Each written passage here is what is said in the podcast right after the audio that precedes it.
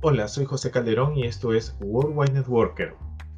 Hasta el episodio de ayer hemos visto eh, cómo los radicales libres tienen efectos negativos en la mayoría de los casos en nuestro cuerpo humano. También hemos visto que los radicales libres pueden tener efectos buenos eh, siempre y cuando se encuentren en un nivel óptimo, que no pasen ese umbral eh, que puede afectar al cuerpo humano. Lamentablemente en el mundo en que vivimos estamos expuestos eh, a los radicales libres en todo ámbito, ¿no? la contaminación del aire, del agua, eh, los alimentos que tomamos, los medicamentos que tomamos, em, la luz ultravioleta y así. Hemos visto varias eh, fuentes exógenas, sobre todo, de radicales libres y que causan enfermedades tales como la diabetes, como los varios tipos de cáncer, enfermedades autoinmunes, enfermedades neurodegenerativas, asma, alergias. Así que tenemos pues toda una, una gama de enfermedades producidas por ellas, por este estrés oxidativo que viene a ser el desbalance entre los radicales libres y los antioxidantes.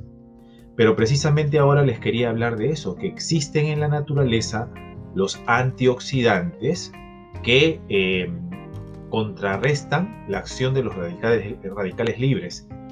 Lo único que tenemos que hacer nosotros es tomar la determinación de consumirlos. La mayoría de los antioxidantes se encuentran en los vegetales, se encuentran en los vegetales verdes, en los, que, en los cuales abunda la clorofila, o también en frutas que tienen colores intensos, que tienen por ejemplo, las antocianidinas, ¿no? que son, o las proantocianidinas, que son los precursores de las antocianinas, y que eh, van a ser unos antioxidantes tan potentes que han hecho estudios en Canadá, en Japón, en varios países, y han visto que este antioxidante tiene un efecto potente sobre el amiloide. ¿Qué es el amiloide? Es esa proteína que se oxida y que se va acumulando en el lóbulo frontal del cerebro y que provoca la enfermedad de Alzheimer. Imagínense qué tan potente puede ser un antioxidante. Em, tenemos también otros antioxidantes como la vitamina E, que va a estar en el aceite de oliva, va a estar en los frutos secos, en las nueces, en las castañas. Vamos a tener a la familia del glutatión, que es un antioxidante también muy potente y que inclusive el cuerpo humano lo fabrica. Es fabricado a nivel del hígado y es el principal antioxidante que contrarresta la acción de los radicales libres producto del alcohol cuando brindamos, cuando estamos en una celebración. Y eh, cuando se satura el nivel de la glutatión peroxidasa, entonces entramos a la famosa resaca, dolor de cabeza, náuseas, vómitos, ¿verdad?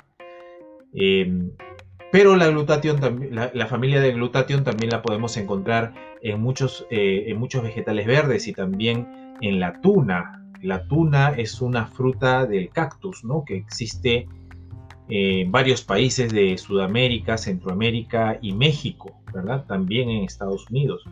Pero que como fruta es más consumida en la región andina y en México. Esta fruta tiene una gran concentración de precursores de glutatión, es muy beneficiosa para la salud. Otro antioxidante potente es el resveratrol o revesterol, que es obtenido del mosto de la uva, es decir, los vinos tintos, las pasas son muy ricas en eh, resveratrol. Y el resveratrol es un antioxidante que ayuda a la regeneración celular. ¿Por qué? Porque tiene un efecto muy positivo sobre la glándula hipófisis que secreta hormona de crecimiento y la hormona de crecimiento propicia la, división celular, la reproducción celular. Esto ayuda a que, por ejemplo, no solamente los niños crezcan, sino que también las personas adultas cuando tienen em, heridas, operaciones, cicatricen más rápido. Em, esto también ayuda a la piel, a que la, piel esté más tersa, se vea uno más joven, ¿no? por eso le llaman el, antioxidante de la juventud al resveratrol.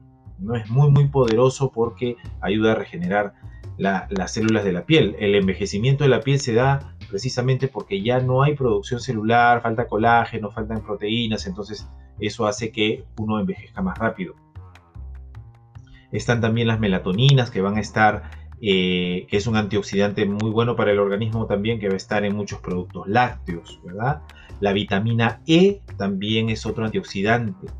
La vitamina, yo creo que ya lo había nombrado antes, la vitamina C es otro antioxidante potente que se va a encontrar pues en los cítricos, en el camu camu, en las naranjas, en, las mandarinas, las toronjas, los limones, ¿verdad?